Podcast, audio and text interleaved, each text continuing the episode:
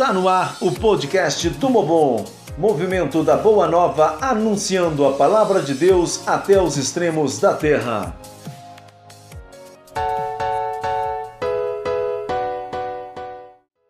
Os episódios dessa semana do podcast Mobon fazem a segunda parada dessa caminhada de Emaús.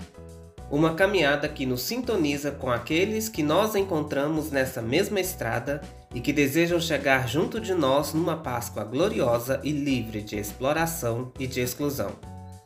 A ressurreição de Cristo só tem sentido se for celebrada entre todos nós.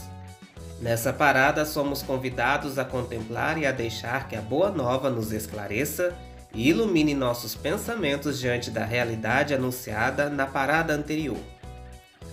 Esta campanha da Fraternidade Ecumênica 2021 nos lembra que, abre aspas, as comunidades cristãs são chamadas a ser este espaço que gera esperança e possibilita sonhar, exercitar e concretizar esta boa nova de que podemos ser protagonistas de histórias, sem discriminações, preconceitos e violências uma comunidade viva e coerente com o Evangelho esforça-se para experimentar esta nova realidade revelada em Cristo, ou seja, sem relações de injustiça, de poder opressor, de desigualdade, abuso e orgulho.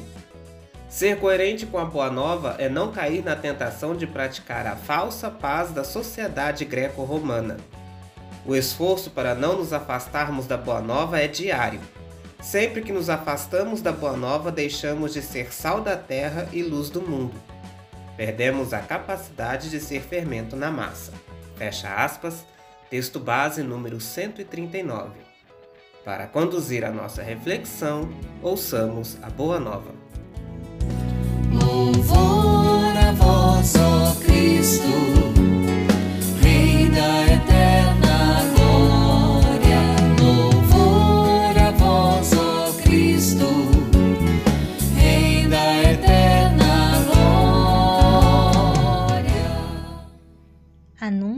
Da Boa Nova de Jesus Cristo, inspirada por São João, capítulo 8, versículos de 3 a 13. Chegaram os doutores da lei e os fariseus, trazendo uma mulher que tinha sido pega cometendo adultério. Eles colocaram a mulher no meio e disseram a Jesus: Mestre, essa mulher foi pega em flagrante cometendo adultério. A lei de Moisés manda que mulheres desse tipo devem ser apedrejadas. E tu, o que dizes? Eles diziam isso para pôr Jesus à prova e ter um motivo para acusá-lo. Então Jesus inclinou-se e começou a escrever no chão com o dedo.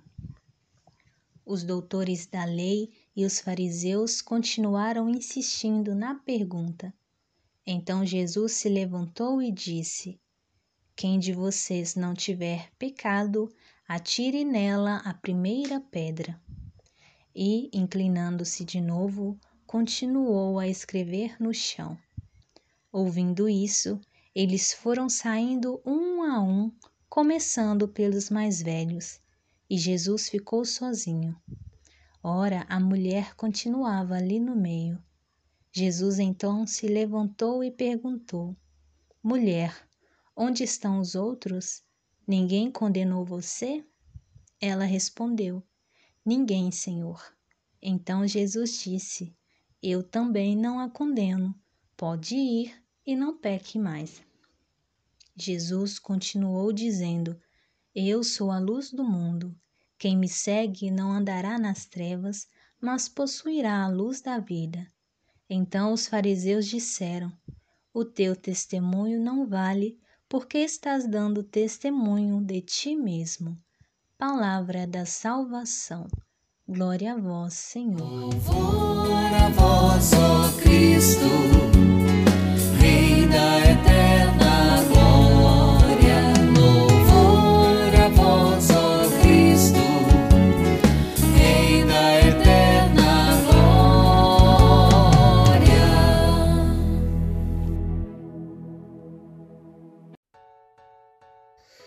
Neste relato em que os doutores da lei e os fariseus trazem a mulher para ser apedrejada, o ódio ao pecado se mistura com o ódio ao pecador. O jeito de Jesus lidar com aquela situação é muito interessante. Ele, com, ele como que convida para tomar certa distância do fato, faz silêncio e começa a escrever no chão. Jesus como que chama a atenção para o que está escrito na lei e como os doutores a estavam interpretando. A lei dizia que o homem se tornava réu de morte e com ele a sua cúmplice, a mulher. Você pode conferir sobre isso em sua Bíblia, em Levítico capítulo 20, versículo 10. No entanto, somente a mulher estava para ser apedrejada. A lei estava sendo distorcida em favor dos homens e em prejuízo das mulheres. Jesus vai além e provoca outra atitude. Ele desafia. Quem não tem pecado, atire a primeira pedra, assim narra o evangelista.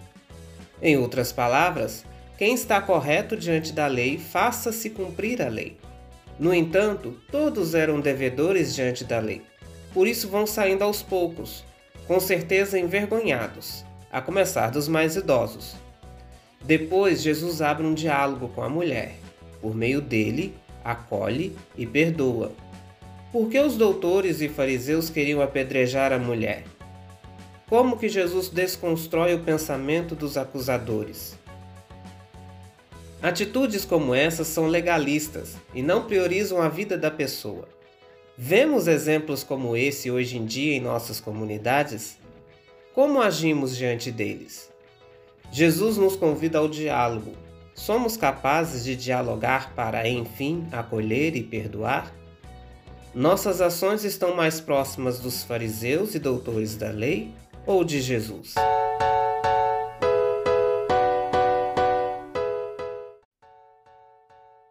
Jesus nos revela a necessidade de nos convertermos, de superar o legalismo e o ódio.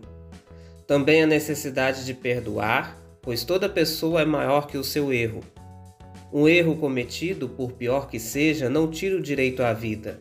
A vida é um direito inalienável, que não se perde e não se negocia. Diante dos discursos que estamos presenciando, e às vezes até sendo protagonistas que correm hoje nas redes sociais, vemos o quanto nossas atitudes anulam as opiniões do próximo com falas vingativas e condenatórias. Vivemos hoje no que chamam de cultura do cancelamento, no qual nos sentimos no direito de negligenciar o outro só por não pensar como eu penso e não concordar com o que eu acredito ser verdade. Por isso, cancelamos ele e o separamos da convivência fraterna e social. Nossa amiga e companheira de estrada da comunidade Novo Horizonte, no município Dom Cavate, Diocese de Caratinga, Minas Gerais, nos traz uma fala lúcida sobre como que um discurso falso baseado em fake news pode desorientar nossas pequenas comunidades. A campanha da fraternidade é sempre uma ação da igreja que nos ajuda a colocar o amor em ações concretas a favor do pequeno e de pequenos grupos que a sociedade não enxerga. Estes, estes pequenos grupos são facilmente identificáveis na nossa sociedade. Na atualidade, mais especificamente no ano de 2020, podemos acompanhar ações de grandes grupos organizados querendo atingir os seus interesses em contrapartida, passando por cima dos direitos dos menos favorecidos. Isso aconteceu com muita clareza por meio de fake news no período eleitoral. As pessoas que talvez não tenham muito conhecimento ou não tenham acesso a informações de forma adequada, é, acreditaram em muitas promessas que levaram é, aos grandes a atingir os seus objetivos, fazendo com que é, as pessoas que tinham uma arma muito importante nas mãos, que era o voto, fizeram com que essas pessoas acreditassem em, grande, em um grande volume de informações falsas e é, ficaram prejudicadas é, como consequência. Isso tem acontecido com muita frequência na sociedade atualmente. E aí, a campanha da fraternidade este ano vem falando sobre o diálogo e ela sempre defendeu aqueles que são menos favorecidos. Ela exige de nós um trabalho de conscientização, um trabalho de escuta, um trabalho de busca pela melhoria da qualidade de vida destes pequenos grupos da sociedade que muitas vezes não são vistos. E aí, com o período da pandemia, muitas ações ficam difíceis de acontecer pelo fato de nós não podermos fazer grandes aglomerações. O que nos cabe é fazer pequenas reuniões, levar informações corretas por meio das mídias sociais, fazer com que as pessoas tenham conhecimento daquilo que realmente vai gerar a vida ao invés da morte. As grandes ações de morte, elas têm prevalecido em muitas situações, prejudicando estes pequenos grupos.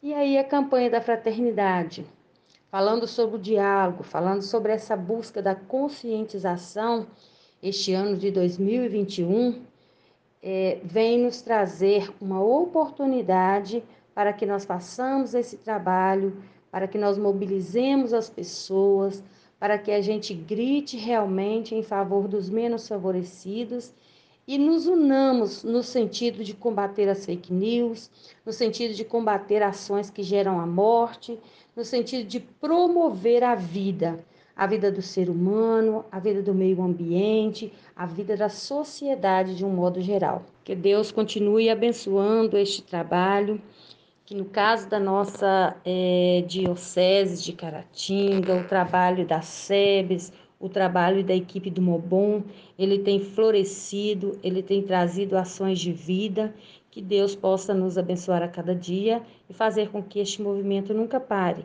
e que as, as nossas ações sejam realmente construtoras de vida e de paz.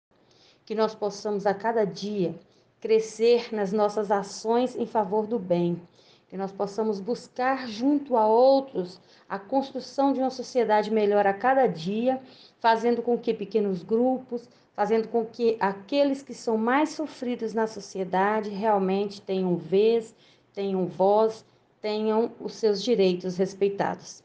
Que Deus continue nos abençoando. Até mais. Esta campanha da fraternidade ecumênica quer que também nós sejamos mais atentos aos ensinamentos de Cristo e da Igreja. Não raro, muitos têm uma presença na comunidade de fé, vão à missa, participam dos sacramentos, até leem com regularidade a Bíblia, mas não trazem consigo as atitudes cristãs. São católicos e evangélicos, mas não são cristãos. Isso acontece quando as pessoas falam de paz, de amor, de fraternidade, mas não venceram o ódio que fez morada dentro delas. Por isso alimentam atitudes racistas, discriminatórias, repetem que bandido bom é bandido morto, lutam contra o aborto, mas apoiam a pena de morte e a violência policial. O nome de Deus tem sido usado até para defender posições ideológicas contrárias à vida. Um exemplo de cristão só de casca, feito pão bolorento, bonito por fora, podre por dentro. No relato que ouvimos no Evangelho, as pessoas traziam as mãos cheias de pedra. Essa campanha da fraternidade quer nos desarmar, mas tem encontrado muita resistência. Precisamos vencer o ódio com atitudes, nos desarmar significa ajustar a vida à palavra de Deus, vencer os preconceitos, aprender de fato a perdoar. Só assim podemos construir uma sociedade mais humana e fraterna. Somos convidados também a relançar a campanha contra as armas de fogo. Não é armando a população que se resolve o problema da segurança pública. Esse problema passa pelo investimento na educação, na oferta de empregos, na qualificação para o mercado de trabalho, na valorização do trabalhador, na melhoria das condições de vida. Tendo presente a importância da vivência cristã de pautar a nossa vida pela boa nova de Jesus, a campanha da Fraternidade Ecumênica de 2021 tem também por objetivo, abre aspas, denunciar as diferentes violências praticadas e legitimadas indevidamente em nome de Jesus, promover a conversão para a cultura do amor como forma de combater a cultura do ódio, fortalecer a convivência ecumênica e interreligiosa. Fecha aspas. Texto base número 3.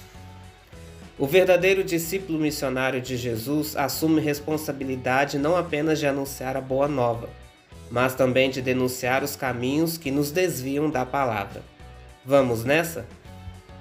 Não percam os próximos episódios do podcast Mobon.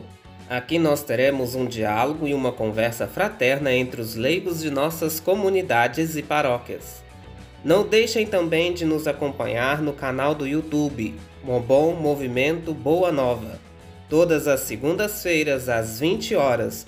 Durante todo este mês de março, teremos um ciclo de lives sobre a campanha da fraternidade ecumênica. Não percam! nós também nos encontraremos por lá. Até a próxima!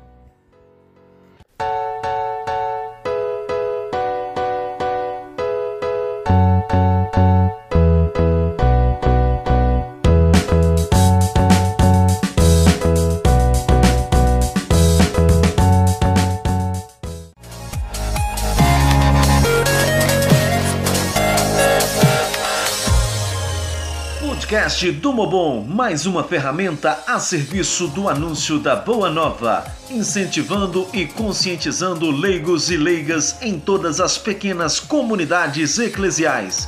O podcast do Mobon é produzido pela equipe de leigos do movimento Boa Nova. Digite arroba mobon.boanova e acompanhe as nossas novidades nas principais redes sociais podcast do Mobon, anunciando a palavra de Deus até os extremos da terra.